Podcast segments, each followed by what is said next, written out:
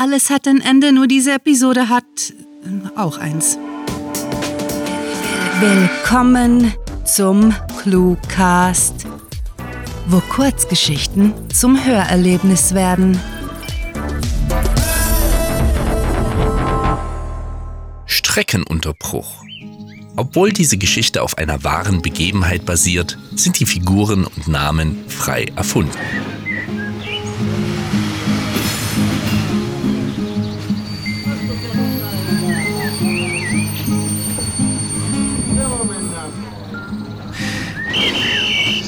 Schnellzug nach Oberdorf, alle einsteigen, rief der Bahnhofsvorstand über den Bahnsteig und Herr Müller eilte zum zweiten Wagen hinter der Lokomotive, ehe er die Stufen erklomm.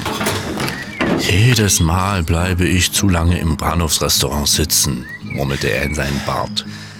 Noch leicht außer Atem wischte er die Krümel seines Croissants vom Wintermantel und schritt durch den Seiteneingang des Wagens auf der Suche nach einem freien Sitzplatz.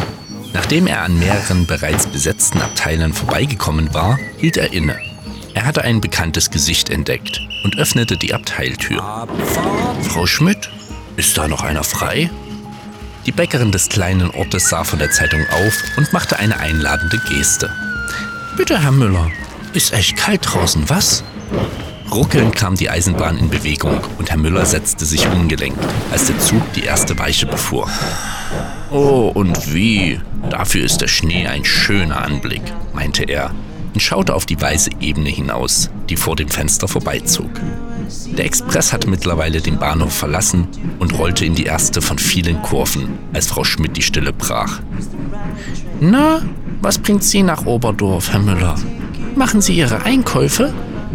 Ja, ich brauche Tinte und eine neue Feder. Muss man als Buchhalter stets zur Hand haben. In unserem Kuhdorf gibt es leider kein Schreibwarengeschäft. Und was ist mit Ihnen? Dienstags steht für mich immer der Wochenmarkt an. Sie lehnte sich zurück, während die Dampflok laut pfeifend in einen Tunnel fuhr. Ich habe noch einige Besorgungen zu erledigen. Ich brauche noch Kartoffeln, der Kohl wird knapp und der Essig geht langsam zur Neige. Und jetzt, wo es so kalt ist, will ich zur Wintersaison unbedingt Erdnüsse. Füttern Sie etwa die Eichhörnchen im Wald? Das würde erklären, wieso die dieses Jahr so fett sind, feixte Herr Müller. Und Frau Schmidt nickte. Ja, ich bin es, die sie füttert. Jemand muss sich um die armen Dinger kümmern. Ich vermute, die meisten von den Nüssen vergraben sie und vergessen dann, wo sie sind. Kaum tauchte der Zug aus dem Tunnel auf und hatte Herr Müller genug Licht, prüfte er seine Taschenuhr. Oh, wir sind pünktlich. Nicht so wie gestern. Da war die Strecke ganze zehn Minuten blockiert. Frau Schmidt zog eine Augenbraue hoch. Schon wieder? Die Bahn sollte endlich etwas gegen Tiere auf den Gleisen unternehmen. Allein diese Woche kam es zu drei Verspätungen deswegen.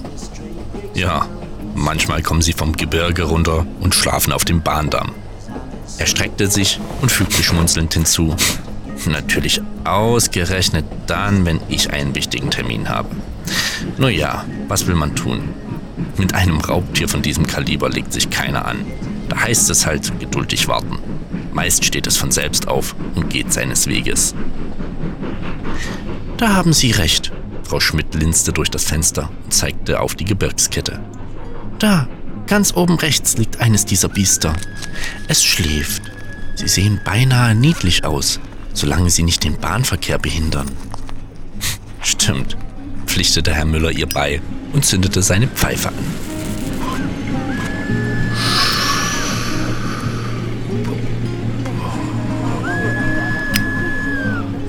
Kollidiert sind wir noch nie mit einem. Wir haben wirklich gute Lokführer auf dieser Strecke. Wissen Sie, ich habe all die Jahre nur eine Entgleisung erlebt. Damals, als wir mit dem Regionalzug über den Prellbock hinausfuhren. Das war eine üble Geschichte. Ein Wagen sogar umgekippt. Zum Glück kam niemand zu Schaden. Oh, ich erinnere mich. Das ist lange her. Ich glaube, der Sachschaden war gering. Der Schnellzug fuhr an diesem Tag schon wieder normal. Wenn nicht gerade das Gleis blockiert ist, ist die Bahn sehr zuverlässig. Ja, das kann man wohl sagen. Oh, unterbrach er sich, als von der Lok her ein feuchtes Platschgeräusch erklang und ihr Fenster binnen Sekunden von einer braunen Pampe verschmiert war. Mit kreischenden Bremsen kam der Express in der Ebene weit ab vom Bahnhof zum Stehen. Verwirrt sahen die beiden Reisenden aus dem verklebten Oh. Fenster, aus dem nichts mehr zu erkennen war. Grundgütiger! Durch was um Himmels, um Himmels Willen sind wir gefahren? stammelte Frau Schmidt und Herr Müller zuckte ratlos mit den Schultern. Keine Ahnung. Ich denke, so schnell geht die Reise nicht weiter. Erst muss der ganze Zug gereinigt werden. Sowas aber auch, seufzte sie. Naja, immerhin sind wir mit dem Schrecken davon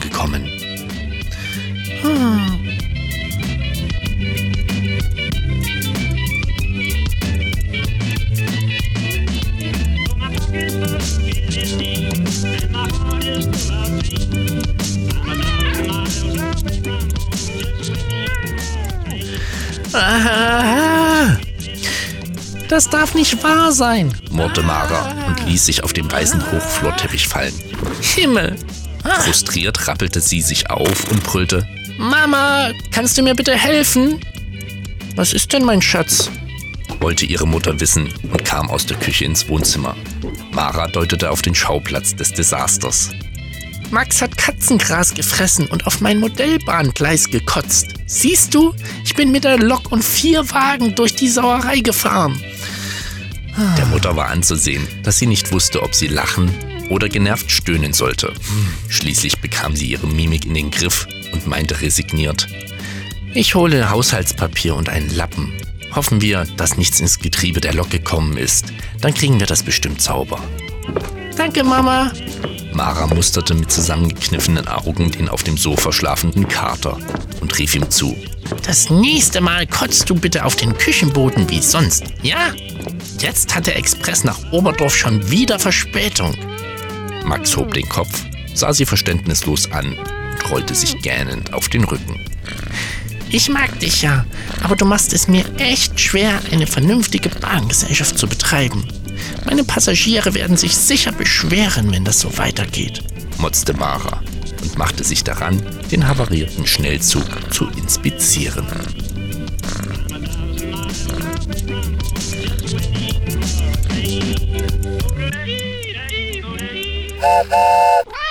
Das war Streckenunterbruch, geschrieben von Sarah. Für euch gelesen hat Robin Hartmann. Diese Kurzgeschichte spielte am vorgegebenen Setting Eisenbahn und beinhaltete die Clues Essig, Tinte, Feder, Eichhörnchen und Krümel. Wenn euch diese Hörgeschichte gefallen hat, dann besucht uns auf cluewriting.de, wo ihr eurer Literaturfreude Ausdruck verleihen könnt, indem ihr euch Cluewriting und den Cluecast mit grandiotastischem Merchandise nach Hause holt. Ob auf Taschen, Tassen oder T-Shirts, mit unseren Designs gelingt euer Auftritt und der Kaffee schmeckt doppelt so lecker. Euch gefällt unsere Arbeit und ihr möchtet eure Freude mit uns teilen? Dann schaut auf patreon.com slash cluewriting vorbei und unterstützt unser Projekt mit einer Kleinigkeit.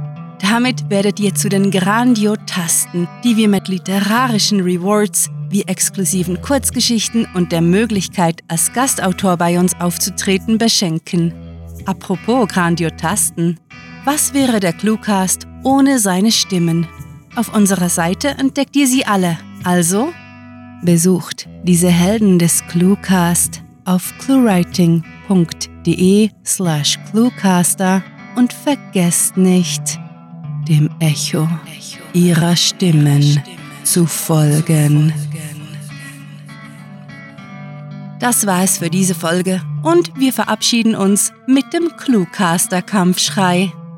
Mit fantastiliardischem Dank fürs Zuhören und den besten Wünschen. Eure Cluecaster.